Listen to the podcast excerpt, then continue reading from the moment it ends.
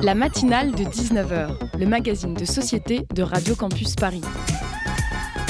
On y parle de sujets sérieux, de sujets moins sérieux, de ce qui se passe en Ile-de-France et de débats pas forcément consensuels. Tous les jours du lundi au jeudi sur le 93.9. Il est commode de dire à Paris que tout est la faute de la mère Anne Hidalgo. Eh bien moi aussi, je vais m'y mettre. Si je suis en retard tous les jours, ce n'est pas dû à mon manque de ponctualité, c'est la faute d'Anne Hidalgo. Si mon métro ne fonctionne pas, même si cela dépend de la région, c'est la faute d'Anne Hidalgo. Si tous les touristes asiatiques m'empêchent de passer un trottoir, c'est la faute d'Anne Hidalgo. Le réchauffement climatique, c'est la faute d'Anne Hidalgo. Cette pensée assez générique, euh, vide d'idées, vide de pensées, malheureusement trop commune, très partagée sur Twitter avec le hashtag Saccage. Et là, j'ai eu cette pensée idiote qui m'est venue hier lorsqu'en retard pour une réunion, j'ai mal raccroché mon Vélib. Le compteur a continué de tourner toute la journée sans que je m'en rende compte. Surpris de l'absence de notification, j'ai essayé de joindre le service client, taper sur 1, taper sur étoile, hello, ni hao. Votre temps d'attente est estimé à 20 minutes. Bref, tous les joies de l'administration française. J'ai fini par avoir quelqu'un et j'ai réussi à régler non sans difficulté ce problème. Et je n'ai pas pu m'empêcher lorsque j'ai vu la facture de 22 euros de penser que c'était la faute d'Hidalgo. Pourtant, malgré la une de l'Express qui semble tomber un peu dans cette pensée simple avec pour titre La reine du désastre, le naufrage de sa candidature, sa mobilisation pour une primaire citoyenne dans son camp cette semaine a permis une chose très saine pour la politique française et la démocratie, que l'on parle de la gauche. Reine des naufrages peut-être, mais fine stratège politique certainement, cassant peut-être la logique suicidaire de la gauche.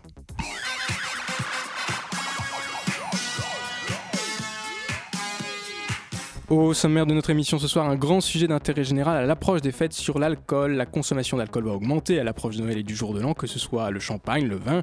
On va dire pour les plus courageux aussi une liste d'alcool dépassant les 40 degrés et provenant généralement de pays étranges d'Europe de l'Est. C'est donc une période difficile à passer pour les foies spirituelles et corporelles. On en appelle généralement dans nos bonnes résolutions après ces repas gargantuesques à la sobriété. Nous allons aller plus loin ce soir avec le mouvement Janvier Sobre lancé en 2019 à l'initiative de l'association France Janvier Sobre et de notre invité Laurence Côté, présidente de l'association et experte en addictologie. Un zoom également exceptionnel ce soir et oui, nous découvrirons dans notre zoom ce qu'est la musique indie pop avec Céline Desberg qui est une musicienne mélangeant l'indie pop et le soft rock ayant suivi un programme nommé Creart Up. Elle nous fera le plaisir de réaliser un live avec son piano absolument fantastique.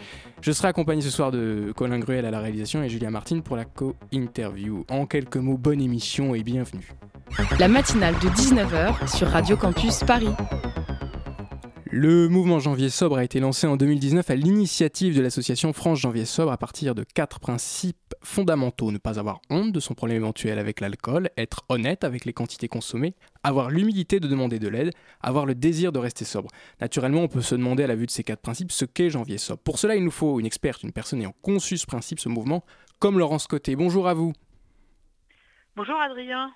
Je rappelle que vous êtes présidente de l'association France Janvier Sobre, experte en addictologie. C'est quoi au juste le mouvement France Janvier Sobre? S'agit-il d'une simple francisation du Dry January venu des États-Unis? Oui, on peut voir les choses comme ça, mais c'est un autre concept que le janvier sec. Hein. Nous, c'est janvier sobre. Et euh, en fait, ces deux mots, le mois de janvier, parce que c'est souvent le mois où on va remettre les compteurs à zéro, on va prendre des bonnes résolutions, et notamment, on peut prendre des bonnes résolutions par rapport à l'alcool. Et l'adjectif sobre veut dire boire et manger avec modération et notamment boire peu de boissons alcoolisées. Donc au mois de janvier, il ne s'agit pas forcément de complètement arrêter de boire de l'alcool, mais il s'agit de se poser la question de sa relation avec l'alcool et de se fixer un défi pour vérifier que tout va bien par rapport à cet alcool. C'est ça le janvier sobre. Et donc votre association est-elle un éloge de la sobriété? Euh, Oui, euh, la sobriété, donc c'est boire peu de boissons alcoolisées, donc vous voyez bien, on ne l'interdit pas. Euh, par contre, qu'est-ce que ça veut dire peu? Eh bien, quand je pose la question aux uns et aux autres, et d'ailleurs j'ai envie de vous la poser, Adrien, pour vous, pour vous ça veut dire quoi, boire peu d'alcool? Je ne bois pas, pour résumer, vraiment. Par, par choix Non, enfin, je bois à Noël, ça vous va comme explication Oui, bon, mais pour quelqu'un qui, qui, boit, euh, qui aurait tendance à, boire euh, peut-être un peu trop, hein, la sobriété, ça doit lui faire tilt dans l'esprit en se disant attention, moi, je vais respecter les repères de consommation à moindre risque. Et ces repères sont simples. C'est maximum deux verres par jour et pas tous les jours. En fait, c'est 10 verres standards par semaine. À vous donc, si vous souhaitez consommer de l'alcool, à organiser ces 10 verres sur la semaine. Et bien sûr, ce sont des seuils à ne pas dépasser et certainement pas des seuils à atteindre. Je tiens aussi à le préciser. Et que fait concrètement votre association euh, pour cela? Est-ce que euh, elle est un peu à l'image des, spots euh, gouvernementaux qu'on peut voir, l'alcool, c'est pas plus d'un verre par jour, ou, il y a des actions concrètes Oui, oui. Alors écoutez, d'abord nous, on l'a lancé le 4 janvier 2019 cette sobriété. Donc on n'est pas parti sur un janvier sec, on est parti sur un janvier sobre. On n'est pas dans l'interdit, parce qu'il faut quand même rappeler que 9 dixièmes des Français n'ont pas de problème avec l'alcool. Hein. Par contre, sur ces 9 dixièmes, certains sont de temps en temps dans l'excès. Et quand je dis dans l'excès, ils sont à 5-6 verres par soirée, et déjà ça, c'est trop. Hein. Et donc on a voulu communiquer sur la sobriété, on l'a fait en 2019 et aujourd'hui, moi je suis ravie de constater que le gouvernement et notamment Santé publique France met, met en place des campagnes d'information sur les seuils, euh, sur les repères à ne pas dépasser dont je parlais tout à l'heure. Alors nous, par contre, qu'est-ce qu'on fait? Bah, D'abord, on est un mouvement citoyen. On est parti de rien. Et aujourd'hui, c'est quand même la quatrième édition que l'on organise en 2022. On a tous ensemble réfléchi sur qu'est-ce qu'il fallait mettre en place. Donc on a mis en place, si vous allez sur le site www.janviersop.fr, vous pouvez télécharger des affiches de sensibilisation. Là, c'est bien, il y a beaucoup d'entreprises qui le font. D'accord. Donc si on va sur votre site, on peut d'abord télécharger des fiches euh, de, de, sobriation, c'est ça que, vous avez dit? Des, affiches de sensibilisation. Sensibilisation, je me disais que le mot était étrange. Hein, donc vous, téléchargez ça et vous le placardez eh bien, euh, dans votre bureau. Oui. Hein. donc ça rappelle que ça existe. Après, si vous voulez vraiment le faire, eh bien vous vous téléchargez ce que l'on a conçu, c'est le carnet de route. Télécharger le carnet de route, d'accord. Voilà. Sur votre site. Donc ça c'est très personnel. Là vous vous mettez votre défi. Hein, chacun fixe son défi. On n'impose rien. On propose. Le défi ça peut être zéro alcool, alcool pendant un mois. Mais ça peut être aussi pas d'alcool pendant la semaine, donc exit les afterwork. Par contre, je me réserve mon petit verre, mes deux petits verres le samedi et le dimanche. Hein. Vous voyez, c'est chacun qui se fixe un défi en fonction de sa relation, en fonction de sa consommation qui a pu être excessive ou non pendant les fêtes. Et c'est ça qui est intéressant. On responsabilise les Français par rapport à l'alcool.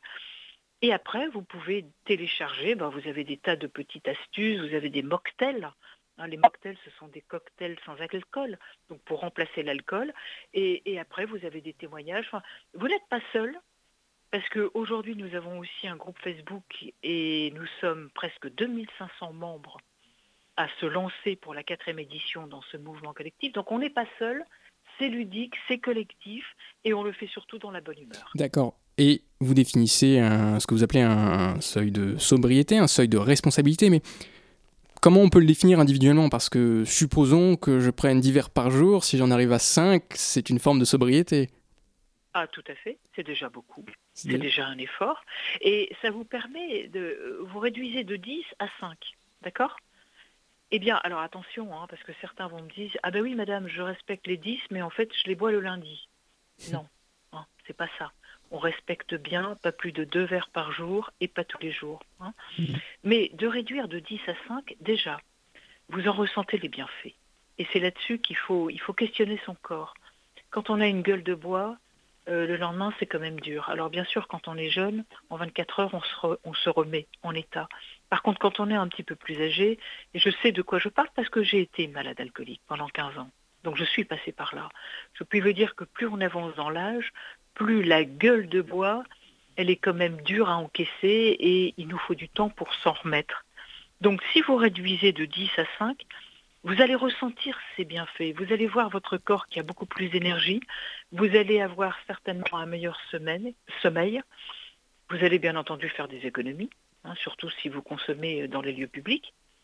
Et puis après, eh bien, vous allez aussi peut-être un peu perdre du poids, parce que l'alcool, c'est quand même des calories. Hmm. Et comment vous, vous allez aujourd'hui? Oh, bah super bien. D'abord, moi, je suis tombée très bas. Euh, j'ai tout perdu à cause de l'alcool. C'est gentil de me poser la question d'ailleurs, parce que c'est important. Euh, mon message, c'est n'attendez pas de tomber par terre euh, pour vous questionner sur, sur cet alcool et sur ce que vous fait devenir l'alcool, c'est-à-dire un débris humain. Donc je suis passée par là. À 48 ans, j'ai tout perdu. Ma famille, mon conjoint, mon travail, alors que j'étais cadre supérieur dans un grand groupe de BTP. Heureusement, je suis tombée par terre, mais j'ai pu me relever. Je n'ai pas de séquelles ni physiques ni euh, neuro neurologiques, donc j'ai cette grande chance de m'en être durablement rétablie. J'ai maintenant 12 années d'abstinence. J'ai jamais été aussi heureuse. Et donc, j'aime faire ce que je suis en train de faire à l'instant, c'est-à-dire alerter sur ce produit alcool. Ce n'est pas un produit anodin. Ça peut devenir pour certains d'entre nous, certains d'entre vous qui nous écoutez, ça peut devenir un produit dangereux et vous pouvez en mourir. Donnons quelques chiffres. L'alcool tue 41 000 personnes par an euh, dans notre pays et nous avons à peu près 5 à 6 millions de Français euh, ayant un problème avec l'alcool. D'où le message que nous, que nous passons là à l'instant. On peut s'en sortir. Moi, personnellement, j'ai pu le faire, alors pourquoi pas vous, si vous avez un problème avec l'alcool? Et si vous n'avez pas encore un problème avec l'alcool, eh bien, lancez-vous dans le janvier sobre. Voyez si tout est bon par rapport à l'alcool, si votre relation est normale, si elle n'est pas excessive ou si elle est pathologique. Si elle est pathologique, allez consulter, mais voilà, euh, positionnez-vous au moins une fois par an par rapport à l'alcool. Hmm.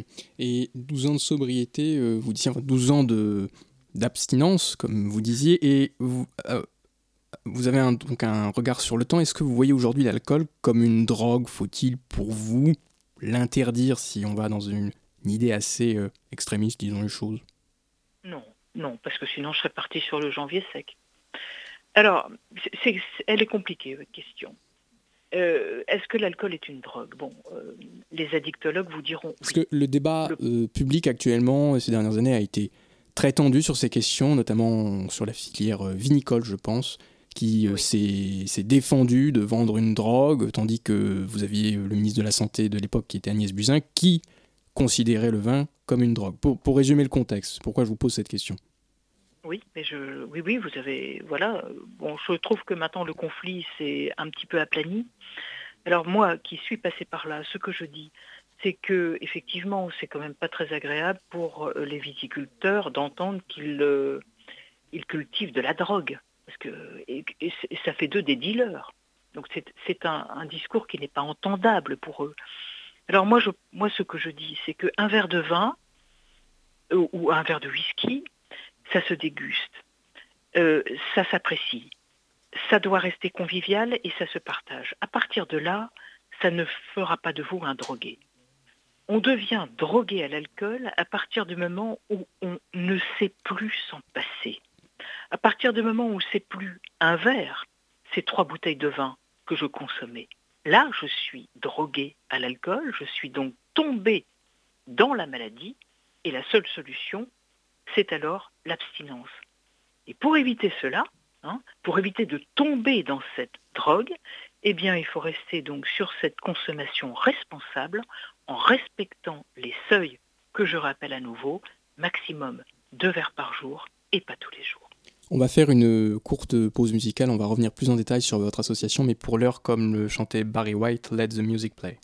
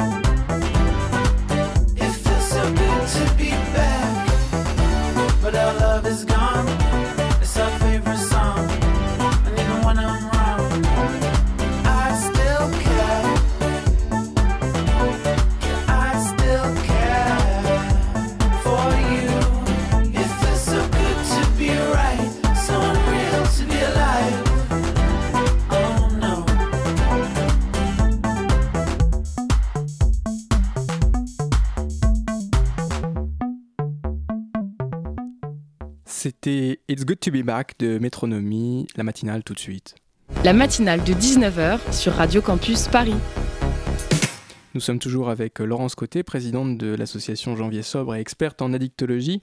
Alors, vous nous avez expliqué un petit peu les programmes que vous mettiez en place sur votre site internet notamment, mais de façon plus concrète, comment est-ce qu'on passe un mois de janvier, comme vous dites, sobre? Comment faire attention pendant les fêtes?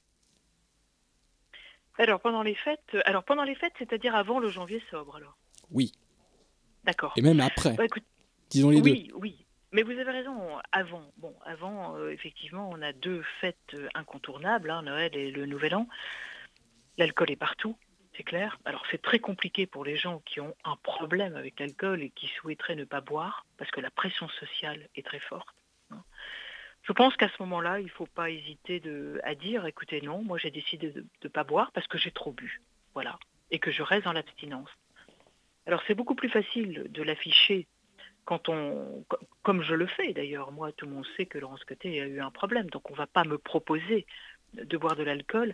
C'est beaucoup plus facile quand on affiche que quand on n'ose pas encore vraiment le dire, donc chacun la décide. Mais c'est vrai que la pression est là. Alors après, ben, comment on fait? Moi, je ne peux que vous inviter pendant les fêtes à de nouveau respecter, ne pas dépasser euh, 3-4 verres. Euh, et quand je dis verres, c'est des verres standards, c'est-à-dire 10 grammes d'alcool pur et non pas 30, comme souvent on a tendance à, se les verser chez soi. Alors, c'est les consommer en, en mangeant, bien sûr, hein, en alternant avec une eau euh, pétillante ou une eau plate, et puis euh, et ne pas dépasser euh, deux verres, voire trois, voire quatre, c'est tout. Voilà. Et, et- et se dire euh, la fête est bien plus folle sans trop d'alcool. Bon, ça c'est pour les fêtes. Après, j'arrive sur le janvier sobre. Alors comme je le disais précédemment, chacun se fixe son propre défi. La plupart du temps, d'ailleurs, je constate que ça va être souvent pas d'alcool pendant un mois. D'accord, les gens choisissent tout de suite, on va Ah dire, oui, le, ah le oui. plus Alors- difficile. alors- exactement. Alors qu'en fait, on leur donne leur cho- le choix et finalement, ils se disent, bah, allez, on va se lancer sur le janvier sec. Et c'est très bien parce que c'est eux qui le décident. hein. et comme ça devient un mouvement collectif, regardez, là, on est le 20 décembre et on en parle déjà. hein. et euh, voilà, il y a des articles qui sortent, qui sortent et c'est la quatrième édition. Donc ça devient ludique, ça commence à être connu, et donc il suffit d'afficher, et vous n'êtes pas seul à le faire, bah, moi je me lance dans le janvier sobre. Mm. Et lorsqu'on est dans un groupe d'amis, eh bien vous serez surpris de voir qu'un autre ou une autre va vous dire Ah bah écoutez, moi, pareil, je vais faire pareil. Hein voilà pour si on choisit l'abstinence. La plupart du temps aussi, ça va être bah euh, ok, vous avez raison, on va lever le pied pendant la semaine. Et c'est peut-être pas plus mal parce que le mois de janvier en entreprise, ce sont les pots d'entreprise, ce sont les repas de service. Euh, donc l'alcool est quand même très présent. Mm. Et je dirais aujourd'hui tout secteur professionnel confondu. Et Donc, à nouveau, en tant que salarié, vous annoncez, bah écoutez, moi je me lance dans le janvier sobre, donc ce ne sera pas d'alcool aujourd'hui.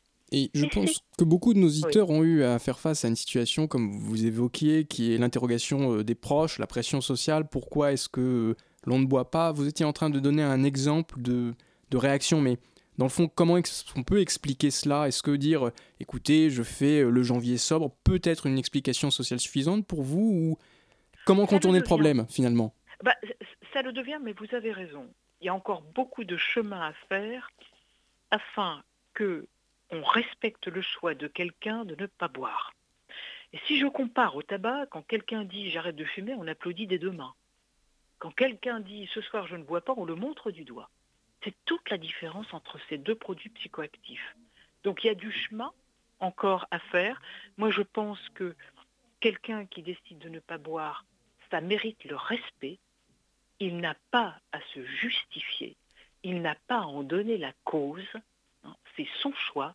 Et le janvier sobre lui donne vraiment l'occasion d'afficher son choix sans qu'on l'interroge. C'est comme ça, c'est le janvier sobre. Je fais une pause. Il restera 12 mois au cours desquels je pourrai rester dans la sobriété, c'est-à-dire ne jamais dépasser les seuils de verres par jour et pas tous les jours. Donc vous voyez, le janvier sobre sert à cela. Et vous n'êtes pas tout seul à le faire aujourd'hui. Je puis vous dire que d'ailleurs, et je suis très heureuse de l'avoir constaté, des grands groupes, euh, notamment dans le BTP, ont téléchargé les kits d'accompagnement, parce que nous avons des kits d'accompagnement spécifiques pour les entreprises, et des grands groupes, je ne donnerai pas les noms, mais des grands groupes avec des centaines de milliers de collaborateurs ont téléchargé les kits. Donc vous voyez, il y a des entreprises qui vont inviter les salariés à se lancer dans le janvier. Donc vous voyez, c'est un mouvement, on en est au début, mais on évolue. Et à mon avis, dans une dizaine d'années, on aura pu à justifier son choix de ne pas boire d'alcool ou de ne pas trop en boire. On n'aura plus à justifier son choix, mais pour l'heure, euh, 11% des consommateurs français ont augmenté leur euh, consommation d'alcool durant la crise sanitaire. Les Français boivent-ils trop? Est-ce que finalement on peut voir votre, votre mouvement comme une réponse face à la consommation importante d'alcool en France? Oui, il, est né de là, hein, ce mouvement. Euh, en tant qu'abstinente, euh, moi je suis tombée dans l'alcool très jeune. J'ai commencé à picoler à 15 ans et personne ne m'a rien dit. Ni au collège, ni dans ma famille, ni avec mes amis, etc. Et donc quand je me suis rendu compte comment j'étais tombée là-dedans, en fait c'est un manque d'éducation. Je me suis dit, il faut créer quelque chose. Il faut créer un grand mouvement qui, fasse de la prévention grand public, puisqu'en plus l'État ne fait rien. Il est né de là, le janvier sobre, en 2019. hein, et c'est une invitation. On n'impose pas, on invite les gens à réfléchir sur leur consommation d'alcool.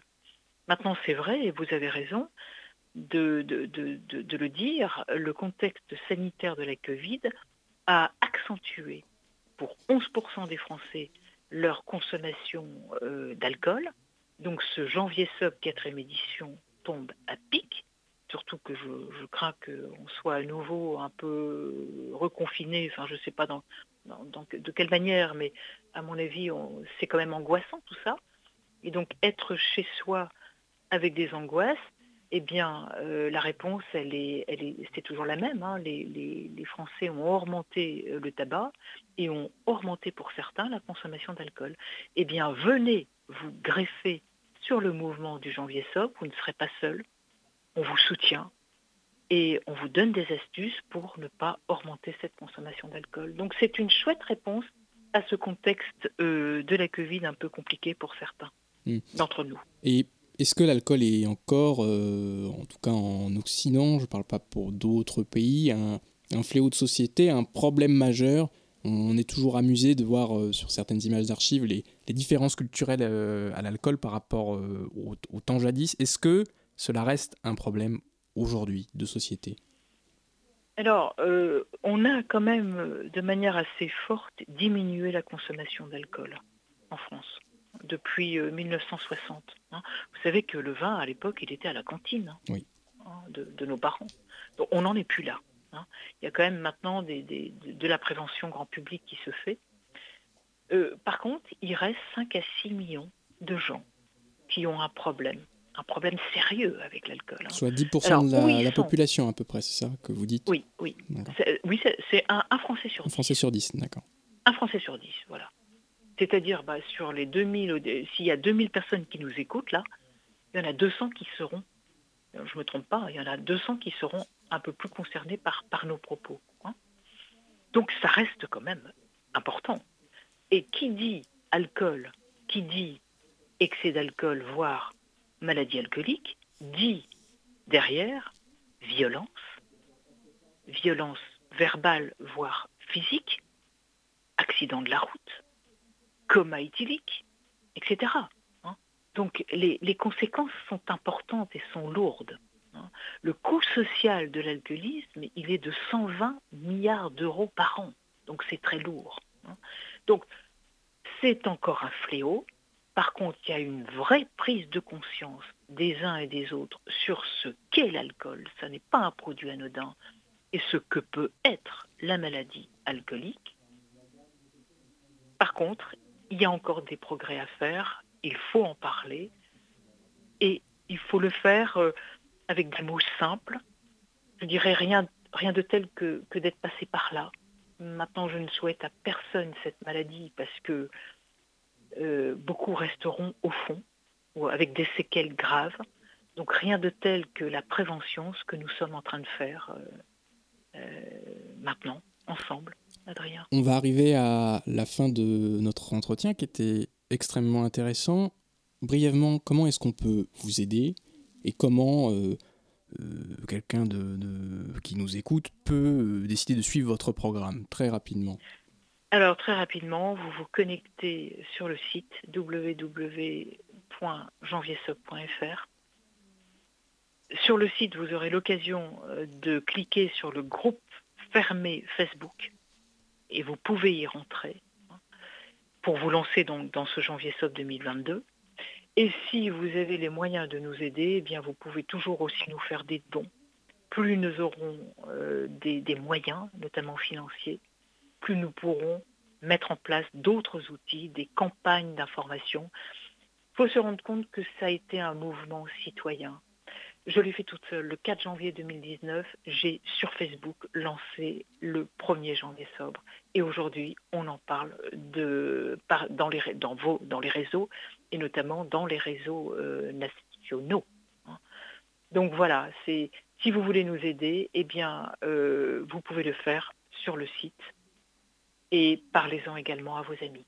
Lancez-vous dans ce défi collectif du janvier sobre. Vous allez voir, c'est ludique. C'est pas janvier sec, c'est janvier sobre. On a compris votre message, on espère avoir été utile. Merci beaucoup Laurence Scottet, je rappelle que vous êtes présidente de l'association France Janvier Sobre, que vous lancez l'opération Janvier Sobre, qui va arriver au mois de janvier vraisemblablement, et que vous êtes experte en addictologie. Une deuxième pause musicale maintenant. Tout redescend. Tout redescend. Devient blanc. Là vers l'avant. Le vent s'est levé sur la plage. Je vois danser les coquillages. Au loin résonne l'écho de ma peine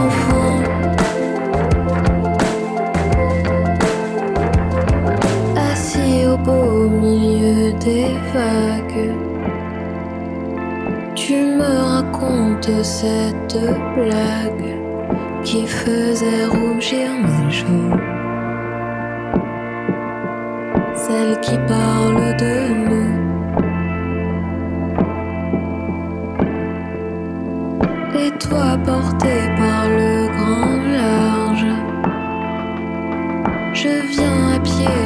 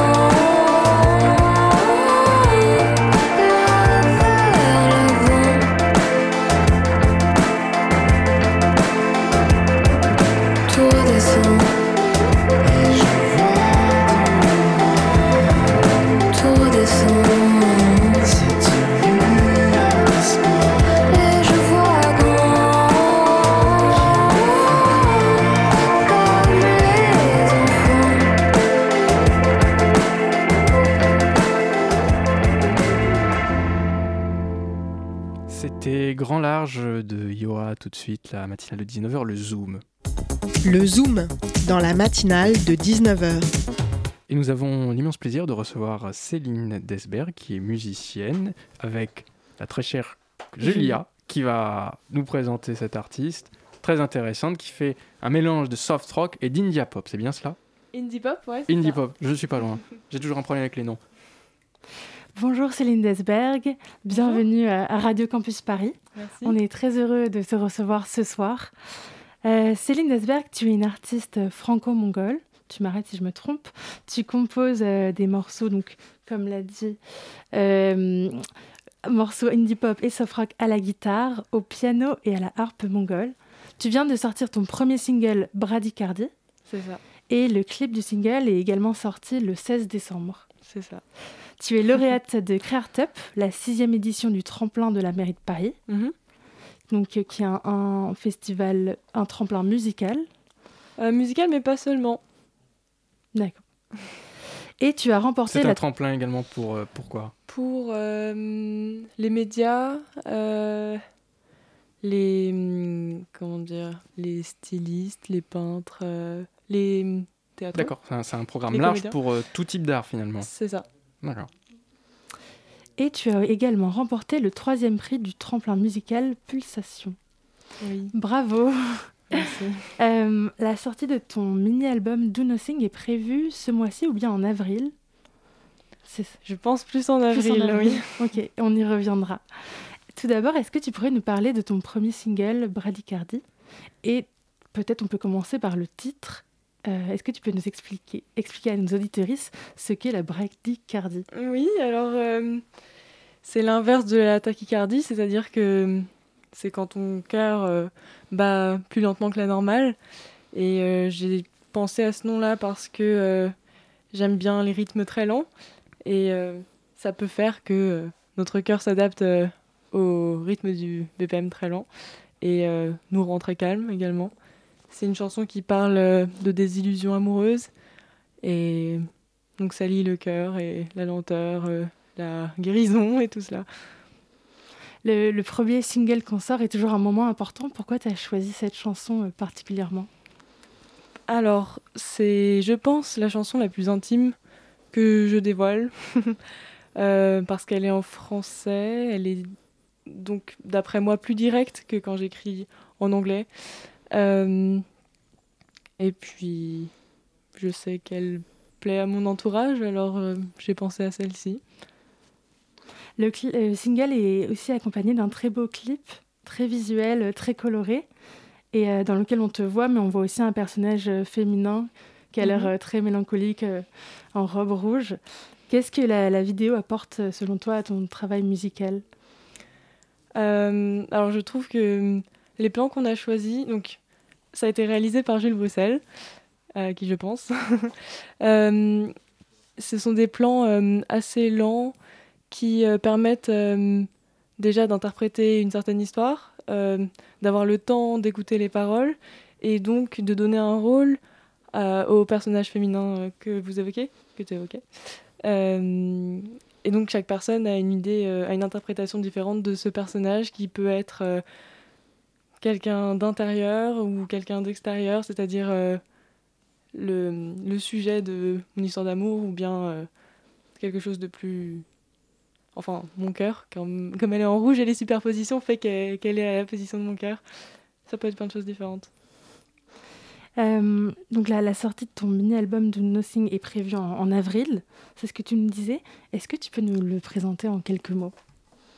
Oui, alors ce sera un EP de sept titres euh, qui parle en fait de mon histoire d'avant, euh, qui est euh, de ne rien faire. Et, et donc la dernière chanson s'appelle Introduction to Life et c'est ce que je veux présenter après n'avoir rien fait, après être resté au lit.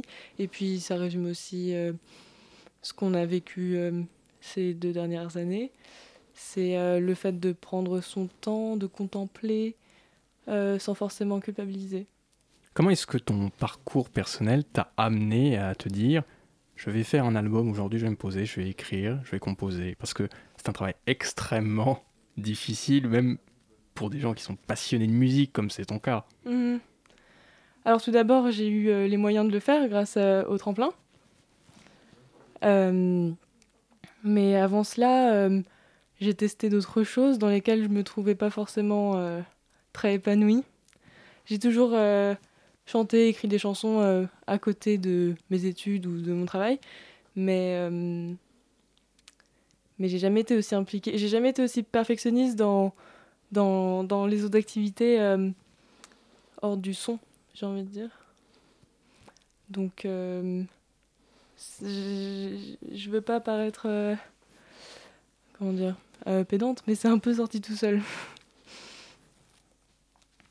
Et donc, c'est quelque chose de, de naturel. Et euh, comment est-ce que tu as pensé cet album? Comment tu l'as conçu? Est-ce que tu nous évoquais la première musique qui était celle que tu appréciais le, le plus, que tes proches appréciaient le, le plus?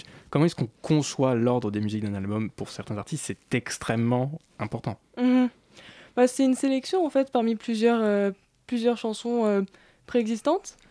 Et en fait, je les sélectionne, je les mets dans un certain ordre afin que ça puisse créer plus ou moins une histoire. J'ai aussi aimé, dans l'ordre des chansons dans la tracklist, euh, un petit peu alterner entre les chansons en français et les chansons en anglais.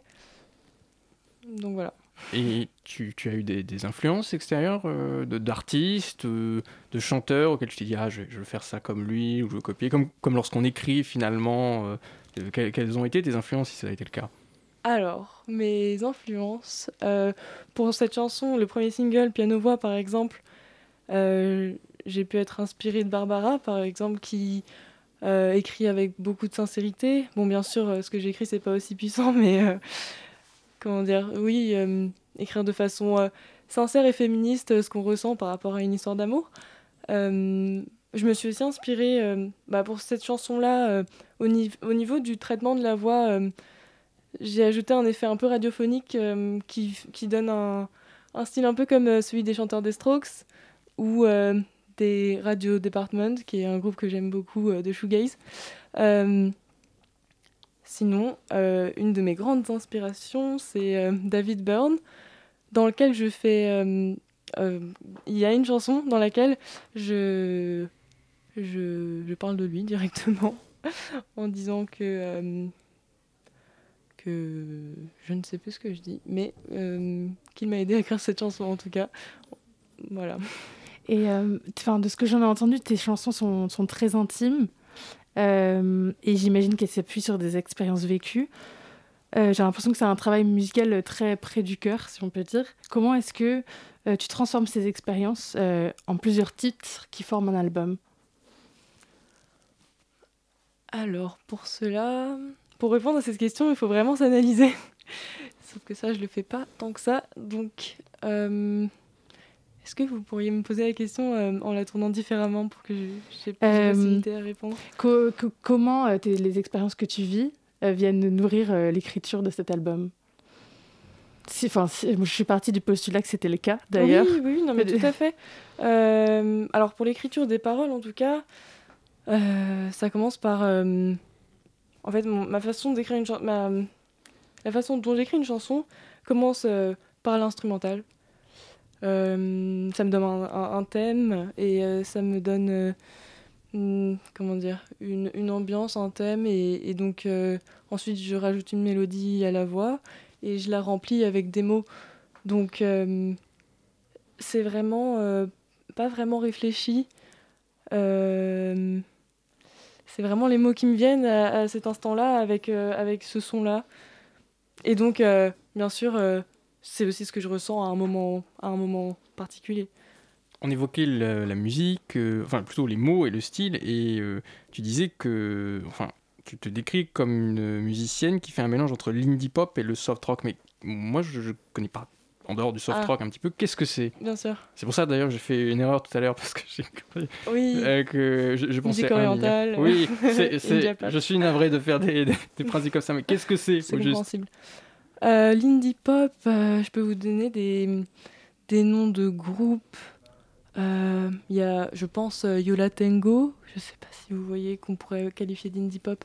La musique qu'on écoutait dans les années 2014, ou je sais pas, même avant, ce qu'on écoutait quand on était ado, un peu rock, mais assez calme tout de même. Et moi, je me demandais quels étaient les, les instruments que tu avais utilisés dans ton album. Je sais qu'il y a une chanson qui s'appelle euh, Yatka, je ne sais pas mhm. si je prononce bien, qui est le nom de la harpe mongole. Le Yatka, oui, vous l'avez bien dit. Bravo. Euh, donc ça, c'est une harpe euh, qui vient de Mongolie, que j'ai ramenée en avion, qui est assez grande, qui doit faire, qui est un peu plus grande que mon clavier de piano, avec beaucoup de cordes, des patterns orientaux et et, et, vraiment la sonorité on, l'a défini directement comme oriental, euh, comme asiatique euh, vraiment. Et euh, donc ça, c'est l'instrument dont je me suis servi pour cette chanson-là. pour les autres chansons, j'ai du piano-voix, j'ai de la guitare-voix, et souvent pour la guitare-voix, je confectionne une instru complète avec percussion et aussi des petits bruits de santé vintage, l'ancien santé de, de, mon père. Et où est-ce que tu as appris à jouer de la yatka euh, J'ai appris euh, dans ma chambre parce que malheureusement, il euh, n'y a pas énormément de, Mongols déjà sur Terre. et en France, à Paris, non plus, pas tant que ça. Bon, il y a une petite communauté, mais pas énorme. Et il n'y a pas de prof de yatka dans cette communauté. Donc, en général, quand je vois un instrument, j'ai envie de le toucher et de voir ce, que je peux faire avec. Et donc, voilà, j'ai appris toute seule en autodidacte. On regrette euh, que tu ne l'aies pas amené aujourd'hui. Ce sera pour une autre fois. Oui. Est-ce que tu vas nous jouer quelques morceaux dans quelques instants Est-ce que tu veux nous les présenter en quelques mots? Oui, je peux. le premier morceau que je vais faire s'appelle Growth. Donc, je l'ai écrit à un moment où je pense je grandissais un petit peu. Et, euh, et donc c'était euh, mon ressenti euh, d'ado, de jeune adulte, j'ai envie de dire. Euh, la deuxième chanson s'appelle Bradycardie, ma chanson la plus intime. Et euh, la dernière s'appelle Introduction to Life. C'est un peu une chanson qui me sert à accueillir les gens sur Terre. En fait, je l'ai écrite quand ma nièce est née et c'était un peu pour elle. Eh bien, Céline, on, vous écoute avec euh, nos oreilles et un très grand plaisir. C'est à vous.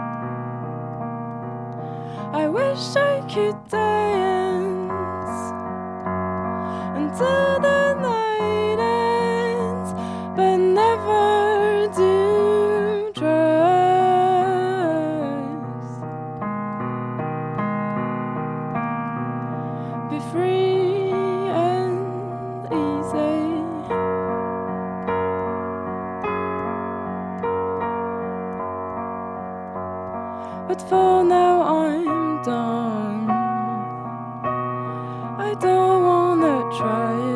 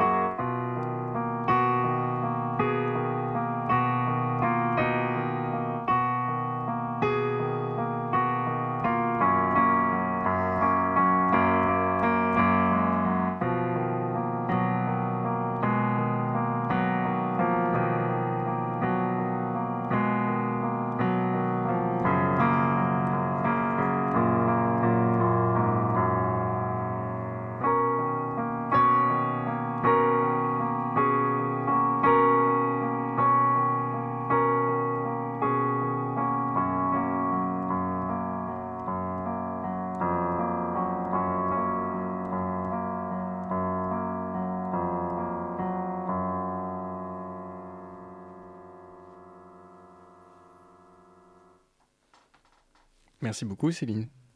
Je vous en prie. C'était un vrai plaisir. Eh bien, une fois n'est pas coutume, on va terminer l'émission. Non, nous, il y a quelque chose à continuer. Eh bien, vraisemblablement, moi, vous savez, je suis le temps, je vous regarde, je regarde les gens qui sont en face de moi. Céline, vous n'auriez pas autre chose à jouer parce que, voyez-vous, euh, on, euh, merci- tu es toi, je, je t'adore, toi, Colin. Franchement, merci pour ces gestes fantastiques.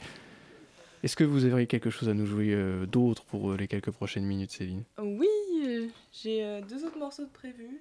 On va voir euh, ce qu'il en est au niveau du temps. Allez-y, allez-y, allez-y. On, on est large, on, on est large. Oui, oui, on est large, on est large. Vous voulez écouter euh, mon single? Volontiers. Avec grand plaisir.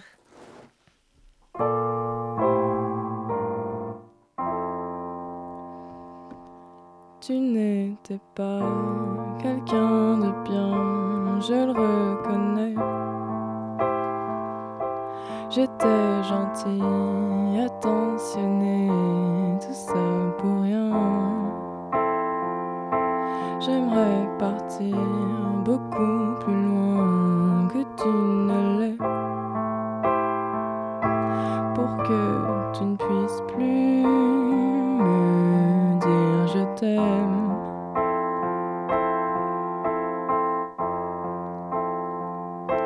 Mais si jamais tu revenais